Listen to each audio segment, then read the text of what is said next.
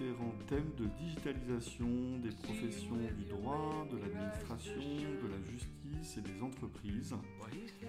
J'ai pris euh, pour cette émission euh, trois exemples, peut-être un quatrième viendra euh, compléter cette, émission. Un premier qui concerne le nouvel RPVA, qu'on appelle IBARO, qui vient moderniser un peu la, version du RPVA que, connaissent bien les avocats. Deuxième thème sur le guichet unique, voté dans la loi Pacte et ouvert le 1er janvier 2023, dont on a beaucoup parlé cette année. Et enfin, troisième thème sur la facturation électronique qui sera généralisée dans le privé à partir de l'année et qui risque de beaucoup nous occuper en 2024. Donc je vais vous présenter maintenant mon deuxième invité pour cette euh, séquence sur la digitalisation euh, des cabinets, des entreprises, des juridictions. J'ai voulu euh, entendre avec vous euh, Cyprien Rodriguez, Cyprien est juriste, il a créé il y a une dizaine d'années un cabinet de formalistes, c'est-à-dire qu'il intervient au service des confrères pour les aider dans toutes les formalités de, liées à la vie des sociétés, création, euh, immatriculation. Euh, Cyprien, est-ce que tu peux te présenter? Tout à fait. Bonjour Hubert, merci de ton invitation. Euh, alors je suis, je suis juriste, j'ai commencé ma carrière dans des cabinets d'avocats en tant que juriste en droit des affaires. Puis assez vite j'ai voulu créer une entreprise, donc j'ai décidé de le, faire dans un métier que je connaissais déjà.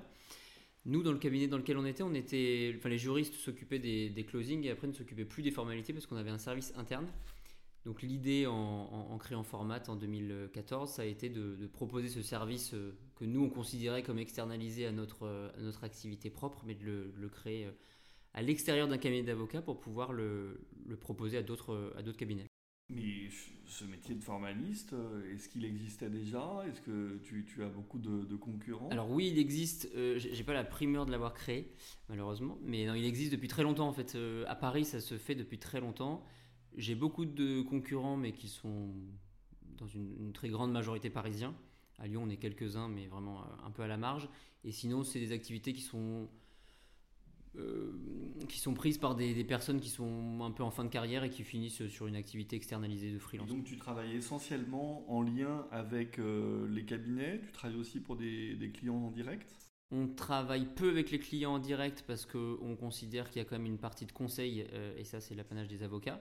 donc nous dans nos, dans nos, cibles de clients ou dans les clients qu'on traite chez Format, on a beaucoup d'avocats, euh, pas mal de directions juridiques, de grands groupes aussi, qui ont pas mal de mouvements sur leurs fonds de commerce, leurs établissements, euh, des changements de direction qui, sont en cascade dans des filiales, et notaires experts comptables. Très bien. Est-ce, est que tu peux nous décrire les premiers pas de, de la création de cette société qui s'appelle donc Format avec deux A?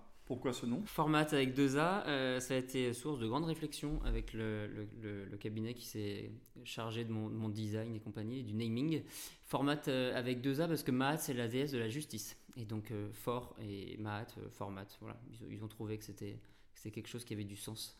Qui montre qu'on apprend toujours quelque chose en écoutant Flex. Donc tu crées cette société, tu embauches des salariés, raconte-nous tes premiers pas. Oui, donc je crée cette euh, société en 2014. J'ai commencé à travailler avec mon réseau d'avocats et puis assez vite euh, on, s'est développé parce que euh, ça a été source d'une activité commerciale dans le sens où à Paris les cabinets d'avocats sont très orientés business, entrepreneuriat et donc valeur ajoutée, etc. Et donc ils sous-traitent de manière quasi systématique ce genre d'activité. À Lyon on est sur un, marché un peu plus j'allais dire bon père de famille où on a besoin d'avoir l'entièreté de la, chaîne de valeur. Donc il a fallu, euh, il a fallu euh, convaincre. mes confrères parisiens, quand, ils m'expliquent qu'ils viennent pas à Lyon, c'est parce qu'ils sont obligés d'évangéliser pour, pour expliquer le bienfait. Donc, donc ça a été source de pas mal d'activités de, commerciales et d'explications. Et donc en 2016, j'ai embauché ma, première salariée et une deuxième qui arrivait très vite après. voilà, aujourd'hui on est cinq. Et on a beaucoup de projets de développement pour cette année 2022 euh, euh, pour aller un peu en région et puis pour euh, voilà, aller sur d'autres services. On pourra parler une prochaine fois. Bien, donc est-ce que tu peux nous décrire un peu un dossier type, en quoi ça consiste depuis la relation avec ton prescripteur qui te donne ce dossier jusqu'à la finalisation de ton dossier, qu'est-ce que tu, Qu'est-ce que tu utilises comme outil? Euh, Oui, alors euh, on essaye d'être le, plus complet possible sur la, valeur qu'on peut proposer à, l'avocat. Souvent, on nous voit un peu comme euh, une partie, on va dire, le, secrétariat. C'est toi qui utilisais ce, mot-là du dernier kilomètre, mais donc c'est celui où, il y a de la valeur. Et nous, on nous voyait sur le, côté, on vous donne le, dossier, vous le saisissez, point. nous, ce qu'on vend, c'est qu'on est vraiment un service externe au cabinet, mais avec les moyens digitaux aujourd'hui, c'est comme si vous aviez votre assistant euh, formaliste euh, dans, le bureau d'à côté. Donc euh, l'idée c'est que une fois que le closing est fait avec votre client, vous nous transmettez les documents de manière digitalisée, on s'occupe de tout, l'annonce légale, la saisie, les suivis avec les organismes, etc. Et quelques jours après, vous recevez votre cabis avec la facture, comme ça vous avez un dossier clos à ce moment-là. ça c'est la partie purement de l'exécution de la formalité. Mais on vend aussi au cabinet le fait que si vous avez des problématiques au niveau des, formalités, au niveau administratif, en amont et pendant la rédaction, on intervient aussi. C'est-à-dire que vous, vous restez focus sur votre valeur ajoutée juridique, tout ce qui est administratif en amont de la formalité, pour la formalité, et ensuite pour le suivi et l'audit euh, du cabis et avec les différents organismes, URSAF, euh, INSEE et compagnie. Ça, c'est Format qui s'en occupe. Entendu. Donc euh, c'est tout naturellement dans le cadre de cette activité de formaliste que tu es amené à t'intéresser au guichet unique. Le guichet unique, c'est deux mots qui font peur, c'est deux mots qui rendent fou, dont on a beaucoup parlé au cours de l'année 2023, depuis le début de l'année. Euh, qu'est-ce que c'est le guichet unique? Le guichet unique. Euh, alors, le guichet unique, c'est ce qui va si je fais un raccourci, remplacer Infogreffe, pour ceux qui connaissent Infogreffe, en gros, le guichet unique, c'est une plateforme, euh, une plateforme digitalisée qui va faire le pont entre l'avocat suite au closing et les différentes institutions qu'ils appellent les valideurs aujourd'hui. Donc, on va transmettre notre dossier comme on le faisait jusqu'à présent par Infogreffe, sauf qu'au lieu d'arriver directement au greffe, ça transite par ce guichet unique et ça va directement chez tous les valideurs. Si vous avez une activité artisanale dans une SARL, il y a le greffe qui va valider votre dossier et la CMA. Et normalement, si les choses se passaient euh, correctement, on ne pourrait pas avoir de cabis avant que la CMA ait validé. CMA, Chambre des métiers. Oui, tout à fait, Chambre des métiers. D'accord. Donc l'idée, c'est le législateur qui veut un peu euh, fusionner tous ces services, les simplifier. Alors c'est pas fusionner les services, c'est les simplifier, c'est simplifier plutôt la transmission. Euh, si tu veux, si, je te fais rapidement la chronologie d'un dossier, par exemple avec les, chambres des métiers, euh, normalement la voie normale avant, c'était d'envoyer ton dossier à la CMA, qui le traitait avec un certain nombre de jours, pour pas dire de semaines, pour pas dire de mois, et ensuite qui le transmettait au greffe, au SIE, à l'URSSAF, etc. Donc on avait un cabis parfois des semaines, voire des mois après. J'exagère un peu, mais, presque pas. Aujourd'hui, euh, on passe. Alors, nous, ensuite, on, on, on squeezait ça avec ce qu'on appelait l'article 3, on passait par infogreffe, on avait un cabis immédiat. Et ensuite, le greffe envoyait à la CMA les documents. S'il y avait un problème, bah, la CMA, enfin, c'était un peu la pagaille à ce niveau-là parce qu'on avait un cabis, mais une activité qui n'était pas validée du côté euh, consulaire. Aujourd'hui, le guichet unique est censé remettre un peu d'ordre là-dedans et se dire qu'un dossier qui arriverait en même temps CMA et greffe, bah, du coup, il traite en même temps et c'est que si les deux sont d'accord qu'on a un cabis. Je caricature un peu tout ça, mais l'idée c'était de fluidifier tout ça. Il y a des vertus différentes qui étaient cherchées euh, par le législateur.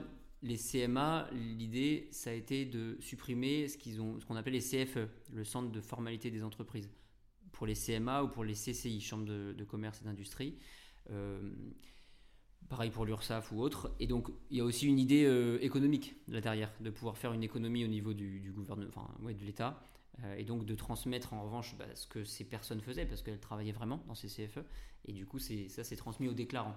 Donc euh, à nous. Donc euh, ça c'est la loi Pacte hein, en, 2019 qui met ça en place et, qui prévoit une date d'entrée en vigueur qui est le 1er janvier 2023 on y est. Donc on, on, imagine que tu es contacté parmi d'autres pour être associé un peu à la préparation de ce nouvel outil oui, on est contacté en, alors j'ai plus la date exacte, mais courant 2019 je crois, par euh, le, un site qui s'appelait Guichet Entreprise, euh, qui était hébergé à Bercy, c'était une espèce de start-up euh, gouvernementale, on va dire ça comme ça, et qui concurrençait, en tout cas qui, se disait concurrent d'Infogreffe. Ce n'est pas tout à fait les mêmes services, même pas du tout, mais en tout cas, ils, ont, ils ont rassemblé des formalistes à cette occasion. Et à cette même occasion, on a décidé, enfin on a décidé, moi j'ai été dans, les, dans les membres au début, a été décidé de créer un collectif de formalistes pour aider le gouvernement à développer ce nouveau guichet on s'est rendu compte assez, assez vite en fait qu'ils avaient, des, ils avaient une volonté, il y avait un, cadre politique qui était donné, mais qu'en revanche, euh, il n'y avait pas d'expertise juridique au sein du, des développeurs. En fait, on a l'impression dans ce que tu dis, c'est que c'était, c'était un projet qui était très théorique, euh, qui était pensé par les politiques, mais qui n'était pas très pragmatique. Oui, alors on ne l'a jamais dit comme ça, mais effectivement, c'est, tout à fait ça. Euh, moi, ce que j'ai perçu, enfin, on développera peut-être un peu plus tard, mais ce que j'ai perçu, c'était, c'était un, un, dossier très politique euh, pour des économies, pour euh, vanter la digitalisation, certainement aussi pour du mieux d'un point de vue euh, de ce qu'on va pouvoir proposer comme valeur, mais c'était un dossier qui était politique pour faire avancer la Startup Nation, c'est un peu ça finalement. Mmh. Mais dans les faits, il ça, n'y avait pas d'expertise juridique, on s'est rendu compte des difficultés. Alors ça, ça se traduit par quelque chose de très concret, qui est que sur le guichet unique, bah, finalement, on réclame à l'utilisateur beaucoup plus d'informations euh, que ce qui était nécessaire dans les anciens outils. Il y a une sorte de chasse à la donnée, à la data. Est-ce que tu peux nous en dire un mot? Oui, oui, clairement, il y a une chasse à, la data. C'est, je pense, euh, tout à l'heure, je disais économique, mais c'est aussi une des, je pense, vertus un peu non dites, mais, qui est présente hein, pour que l'URSSAF, le fisc euh, et, ce genre d'organisme puissent récolter de la data et faire des contrôles plus aisés. les CFE faisaient déjà cette chasse euh, quand, avant le 1er janvier 2023. Ils ont été supprimés. Donc euh, nous, en tant que déclarants, on doit rentrer beaucoup plus d'informations, euh, et même plus d'informations qu'il n'était nécessaire auparavant. je peux donner des, un exemple assez concret, mais par exemple pour les dépôts des comptes, auparavant, on, envoyait le bilan, le compte de résultat, l'affectation du résultat, grosso modo, et ça suffisait. Et ensuite, il y avait des services payés, notamment par Infogreffe, pour pouvoir avec des petites mains, en gros, qui, qui reprenaient toute cette data. Là aujourd'hui, on est obligé de remplir des pages et des pages euh, de données euh, pour justement bah, agrémenter les, incrémenter les, datas du gouvernement. Alors, euh, donc en fait, ce, cette absence de pragmatisme, elle, a quand même une intention cachée qui est de récupérer ces données pour, on ne sait jamais, on imagine améliorer les contrôles, avoir une vision plus rapide et plus exhaustive sur la vie des, entreprises. Euh, bon, tout ça, euh, c'est un petit peu le, cœur de ce projet de guichet unique. Mais dans sa mise en place, très rapidement, vous vous rendez compte que les choses vont être assez compliquées. Oui, assez compliquées justement sur cette notion d'expertise. C'est-à-dire qu'on n'a pas du tout envisagé notre participation avec une réticence au changement. Ça n'a pas été le cas. Peut-être que les greffiers seraient pas ravis d'entendre ça, mais nous, finalement, qu'on utilise Infogreffe ou une autre plateforme, on va continuer à faire notre métier. Euh, donc il n'y a pas vraiment d'enjeu à ce niveau-là. S'il faut qu'il y ait un guichet unique, il y aura un guichet unique. Ce dont on s'est rendu compte en revanche, c'est qu'ils avaient un, cadre à respecter, notamment au niveau chronologique avec ce 1er janvier 2023, mais qu'il n'y avait aucune expertise derrière. Donc quand, une fois que les, premières modifications, enfin les premiers développements sont faits sur le guichet unique, nous on s'est très vite rendu compte qu'il n'y avait pas d'expertise et que les il ne savait pas de, quoi il parlait, quoi, si, je, veux, si je veux résumer. Euh, pour des exemples concrets, mais euh, euh, quand on fait, un, quand on fait une, cessation d'activité, alors ça c'est tout nouveau sur le guichet unique, ça devait être fait il y a longtemps, mais là ça vient juste de sortir. Il, il radie la société, il ferme l'établissement. Et quand on leur explique, et quand il y a plusieurs établissements, qu'est-ce qui se passe? Bon, pourquoi pas, ils ont pu ne pas le développer, c'est pas un problème, mais ils, n'étaient même pas au courant que ça pouvait, qu'il pouvait y avoir des sociétés avec plusieurs établissements. Donc, tu vois, c'est pour te donner le, côté, il leur manque du juridique, quoi. Ils sont uniquement dans le développement euh, numérique. Donc, euh, toutes ces difficultés, elles ne seraient pas si graves si elles se confrontaient à un paramètre qui, lui, est fixe, qui est la volonté de mettre ça en place au 1er janvier 2023, puisqu'elle est dans la loi Pacte. Et donc, quand vous voyez ce mur arriver et une locomotive qui fonce dans sa direction, euh, qu'est-ce qui se passe? Euh, on, voit, ça arriver euh, à peu près 18 mois avant. On, imaginait, moi je suis pas informaticien, mais je, vois comment on développe des projets informatiques. Vu l'ampleur de la tâche, déjà en 2021, on s'est dit qu'il allait y avoir un problème. en 2022, il devait y avoir un tuilage. Au 1er janvier 2022, on devait avoir le guichet unique en même temps qu'Infogreffe. Et finalement, rien du tout. C'est uniquement en avril 2022, si mes souvenirs sont bons, que les immatriculations commencent à arriver. Et vraiment de manière pas performante. Les premières immat, on a pu les faire en, décembre. Donc nous, très vite, on voit, on voit que ça va pas. On, demande à ce qu'un décret soit pris pour euh, décaler cette date de mise en place. Et c'est là où, moi vraiment j'ai trouvé ça extrêmement, enfin même un peu de manière désabusée. C'est un projet qui était politique. On voyait que le politique avait une date à, respecter euh, et que l'administration faisait en sorte de visiblement pas faire remonter toutes les infos pour, pour, pour contenter le politique. Sauf que euh, nous, à partir de septembre, vraiment, on voit qu'on va, on va dans le mur. Moi, je commence à en parler à mes clients, à leur dire attention, je suis, et je suis pas le seul. À ce moment-là, les avocats moi, que je rencontre prennent moyennement euh, la mesure de, de, ce qui va tomber. Et finalement, eh ben, au 1er janvier 2023, le guichet unique ouvre, ça à la rigueur pourquoi pas, mais surtout Infogreffe ferme. Et à ce moment-là, est présent sur le guichet unique uniquement les immatriculations de sociétés. Donc ça veut dire qu'en fermant Infogreffe, on ne peut plus rien faire au niveau de la vie économique et des modifications ou des, cessations d'activité de, de, société. C'est ça en fait qui est, très euh, singulier dans cette affaire, c'est qu'il y a toute une série de fonctionnalités euh, qui ne sont pas même encore codées sur le guichet unique. C'est pas que ça fonctionne mal, c'est que ça n'existe pas. Ouais, tout à fait. Mais nous, c'est ce qui a été le, pire, c'est-à-dire de dire qu'on va changer quelque chose. Effectivement, il ne faut pas qu'il y ait une réticence au changement, et pourquoi pas. Mais là, c'est même pas que ça va changer, c'est qu'il n'y a pas de bouton euh, pour pouvoir faire les modifications. Mm. Et pourquoi pas, encore une fois, ils peuvent avoir euh, pris du temps. On connaît tous ces projets informatiques qui prennent du temps. Mais en revanche, de couper Infogreffe alors qu'on n'a pas de solution à ce moment-là, c'est lunaire, quoi. Ouais, ce, qui est, ce, qui est, très surprenant, c'est la mise, euh, euh, la mise en place à grande échelle d'un nouveau service qui n'est pas totalement débugué et, qui comporte euh, des, des, fonctionnalités inexistantes. Oui, c'est ce que j'allais dire, parce que débuguer, on est en mesure d'apporter de, de, des débugages au fur et à mesure si c'est si mineur.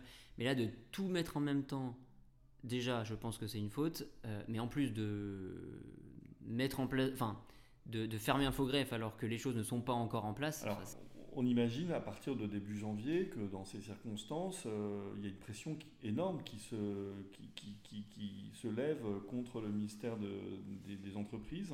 Oui, je dirais même un peu avant. Je crois que les autres professionnels, avocats, je pense à la CE notamment, euh, ordre d'experts comptables, ce, genre d'organismes se prennent, en, euh, prennent les choses en, en, main à partir de décembre. À partir de décembre, on commence à avoir une pression. Euh, nous, on commence à avoir une pression des clients, mais on les a tenus informés assez vite, donc euh, heureusement, ça se passe bien et ils sont, ils sont compréhensifs. En revanche, alors je ne suis pas dans les petits papiers, mais visiblement, euh, même des grosses entreprises qui, qui avaient des grosses opérations qui n'ont pas pu se faire ont dû taper à la porte de personnes un peu plus influentes que, que nous. D'accord. Et visiblement, ça porte ses fruits parce que qu'est-ce qui se passe? Et ben très vite, au début janvier, ils remettent en place ce qu'ils appellent les procédures de secours et ils réouvrent des, des, des, patchs, on va dire ça comme ça, mais vraiment qui sont. Qui sont euh, enfin, on revient au papier, on, fait un saut de presque 10 ans en arrière. Euh, et assez vite, quand Elisabeth Borne s'intéresse se, au sujet, donc je dirais à, peu, à partir de février, ils, prennent en mesure et ils font un, rétro-pédalage, comme Nathalie disait sur le RPVA, euh, et on a, on a la réouverture d'Infogreffe sur une partie. Réouverture d'Infogreffe au 17 février 2023 qui, euh, qui vient en fait euh, prendre le relais euh, de, du guichet unique. Et qu'est-ce qu'on peut faire alors sur Infogreffe Alors sur Infogreffe, ils ont réouvert en gros le même Infogreffe qu'avant, sauf immatriculation et dépôt des comptes. parce que ça, l'INPI et le gouvernement a considéré que, que ça fonctionnait sur le guichet unique, et donc ça, ils n'ont ils pas voulu le, le réouvrir. Et, pour le coup, pourquoi pas Je pense que ça a du sens, plutôt que de faire un tuilage, de mettre des fonctionnalités euh, euh, éprouvées et débuguées, de les mettre uniquement sur le guichet unique et de les fermer sur Infogreffe pour pouvoir avancer et monter en charge par modification. Je pense que c'est le meilleur moyen de, de, de, le faire petit à petit. Là, ce qui nous a vraiment mis dedans, c'est d'avoir toutes les modifications d'un coup qui ne fonctionnaient plus. Donc en fait, ce n'était pas un tuilage, les solutions de secours, c'est des compléments. Hein. On, laisse sur guichet unique ce qui fonctionne, on va euh, rouvrir Infogreffe pour des choses qui ne fonctionnent pas ou qui n'existent pas. Ça, ça a été le, le, souhait en, février. Euh, là, aujourd'hui, ils viennent d'ouvrir les cessations, donc les radiations de, de société, pour faire simple. Euh, ils les laissent également sur, sur Infogreffe. D'accord. Euh, quelques chiffres, hein. euh, tu me disais qu'en matière de dépôt des comptes, euh, donc on, les fait sur le guichet unique, c'est ça? Oui. euh, mais euh, dans des proportions qui n'ont rien à voir avec euh, les anciens outils? Oui, bah, c'est intéressant le dépôt des comptes. info, enfin, le guichet unique, pardon, considère que ça fonctionne parce qu'ils ont le bouton pour les envoyer, mais en fait, le flux est mal transmis. Les greffes les reçoivent mal et donc les, les, les refusent quasi systématiquement. Donc c'est encore là où il y a une volonté politique un peu ridicule, je trouve. pour, pour, te donner une idée, on a en mars 2022, il y a un pointage qui a été fait, il y avait 260 000, 265 000 dépôts des comptes déposés, validés dans tous les greffes de France. En mars 2023, il y en a eu à peu près 13 000 et uniquement 20% de validation. Donc moins de 3 000 validations de dépôt des comptes, alors qu'on était à 265 l'année d'avant. Oui, 265 000. 265 000, pardon. C'est quand même euh, impressionnant. Donc, euh, est-ce que euh, depuis que ces, procédures de secours ont été mises en place, est-ce que tu vois les choses s'améliorer? J'ai envie de te répondre non, même si c'est pas très. Mais on devait avoir des radiations en février, des modifications en mars. Finalement, on a des radiations qui viennent sur le guichet unique en avril. Euh, pour l'instant, les dépôts des comptes ne fonctionnent absolument pas. Euh, et pourtant, il euh, continue à nous dire que la fin de la période de secours, ce sera le 30 juin. Donc ça veut dire qu'au 1er juillet, il faut qu'on s'attende à retomber dans, des, dans les mêmes travers qu'on avait en janvier, voire même pire si j'entends euh, les personnes qui travaillent au greffe, alors que ça va être une des périodes les plus chargées pour, euh, ça va être la suite de, des AG d'approbation des comptes, mmh. euh, donc ça risque d'être compliqué. Mmh. Rappelons que les, Rappelons que les entreprises qui ont clôturé au 31 décembre doivent établir leurs comptes avant le 30 juin et les déposer au greffe avant le 31 juillet. Et donc, tu nous rappelles cette date du 30 juin pour la fermeture de cette solution de secours sur Infogreffe. Euh, et donc une obligation en théorie d'aller déposer nos comptes via le guichet unique, euh, surtout pour le pic de l'année qui est euh, le, mois de juillet. Donc tu, vois ça un petit peu avec circonspection. Oui, c'est le moins qu'on puisse dire. je, je, rajoute juste une chose, les dépôts des comptes peuvent se faire également dans la procédure de secours en papier. Donc pourquoi pas, on aura une solution, c'est juste qu'on fait 10 ans, un retour de 10 ans en arrière. bon, j'entends un peu tes, griefs, euh, tes, questionnements, mais est-ce que c'est pas normal qu'un projet informatique d'une telle ampleur se mette en place avec des, difficultés? On a vu qu'il y en avait avec Ibaro. Euh, euh, est-ce que c'est pas en fait l'avis de toute adaptation à un nouvel outil? Si, si, non, mais tu as tout à fait raison. Et puis, et effectivement, nous qui avons un peu la tête dans le guidon, on est peut-être un peu critique. mais encore une fois, c'est pas ce moi, ce que je, ce que je, ce que je critique, c'est pas le, le fait d'avoir un nouvel outil, c'est pas de, de, ne pas vouloir changer. Euh, ma critique, elle est, je dirais qu'elle est double. La première, c'est d'être d'être capable sur un tel projet de mettre en place, d'ouvrir le service, alors que le service n'est pas encore là. Ce que je pourrais critiquer, c'est le fait de pouvoir déployer euh, une nouvelle solution informatique, un nouveau service, alors finalement le développement n'est pas fait. Quand au 1er janvier 2023, ils nous disent le guichet unique est là, et puis regardons euh, ce que disaient Olivia Grégoire, Bruno Le Maire et, les communiqués de presse élogieux sur le guichet unique qu'il y a eu entre novembre et février. Mmh. C'était vraiment euh, la politique de l'autruche. Donc ce que je critique, c'est plutôt le fait de développer quelque chose alors qu'on n'est pas prêt et que c'est même pas développé. Et, encore une fois, si, je peux rajouter ça, euh, là tout ce qu'on dit, c'est pas une lubie de formaliste qui voit son activité changer. Hein. En janvier, il faut bien avoir en tête que nous, on n'a pas pu ouvrir d'établissement, par exemple ou changer des, dirigeants sur des, sur des alors que le dirigeant, l'ancien dirigeant était décédé.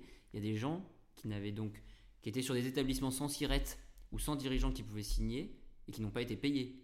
Donc euh, ça avait des vraies conséquences et pour ces personnes qui n'ont pas été payées et même pour l'État. Je serais curieux d'avoir les chiffres, mais ça voulait dire pas de TVA, pas de cotisation, euh, pas de CFE s'il n'y avait pas d'établissement. Donc euh, je pense qu'il y, a des vrais enjeux. Oui, parce que dans un projet, par exemple dans une entreprise privée, on peut imaginer une montée en charge séquentielle, c'est-à-dire euh, le déploiement de fonctionnalités au fur et à mesure de leur stabilisation, euh, une montée en charge phasée.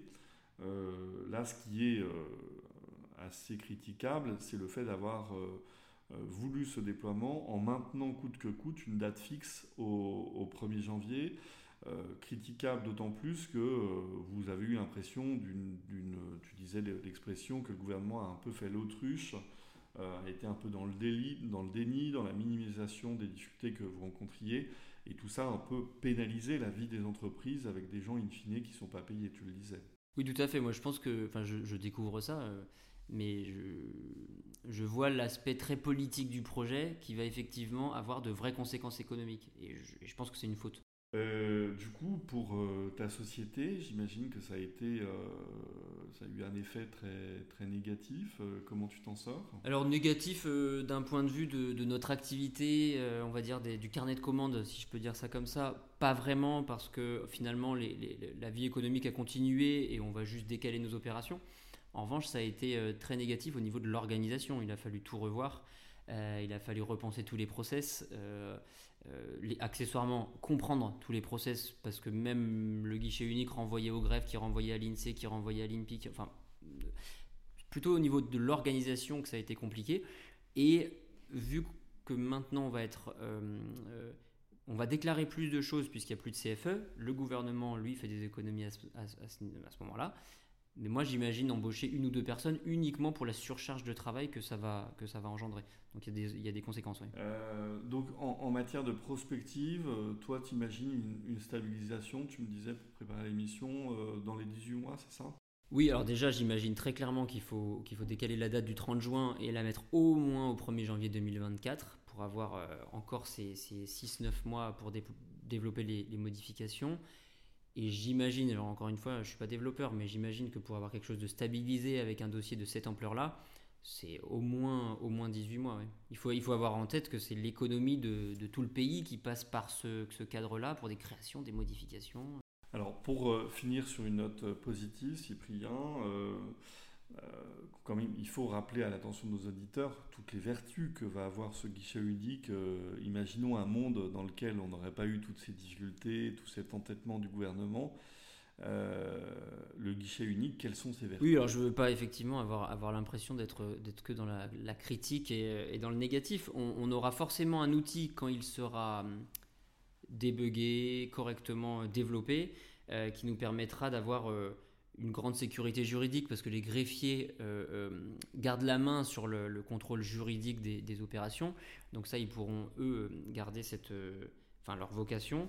en revanche, on n'aura plus normalement à terme le RCS, le registre du commerce et des sociétés, et ça sera un registre national, le RNCS, qui permettra à chacun de nous d'aller vérifier les, des données fiables sur chaque entreprise et donc de, de, stabiliser la vie économique et de sécuriser la vie économique. Ça, c'est une grande vertu. Euh, la, deuxième vertu, ça serait que chaque dirigeant, alors ça, c'est, je scie un peu la branche sur laquelle je suis assis, mais que chaque dirigeant ne puisse ne plus avoir besoin des formalismes et faire leurs formalités seul. Ça, c'est une vertu qui est annoncée, qui n'est en fait dans les faits euh, pas, réel, pas réelle, parce qu'il faut quand même une clé de signature euh, qualifiée. Donc de toute façon, notre petite clé CertiGref, visiblement, elle continuera, elle continuera à exister. Ça m'amuse parce qu'on avait imaginé ça pour la suppression de la profession d'avoué. J'avais fait un article à l'époque pour dire euh, on supprime la profession d'avoué, bienvenue à la nouvelle profession d'ancien avoué.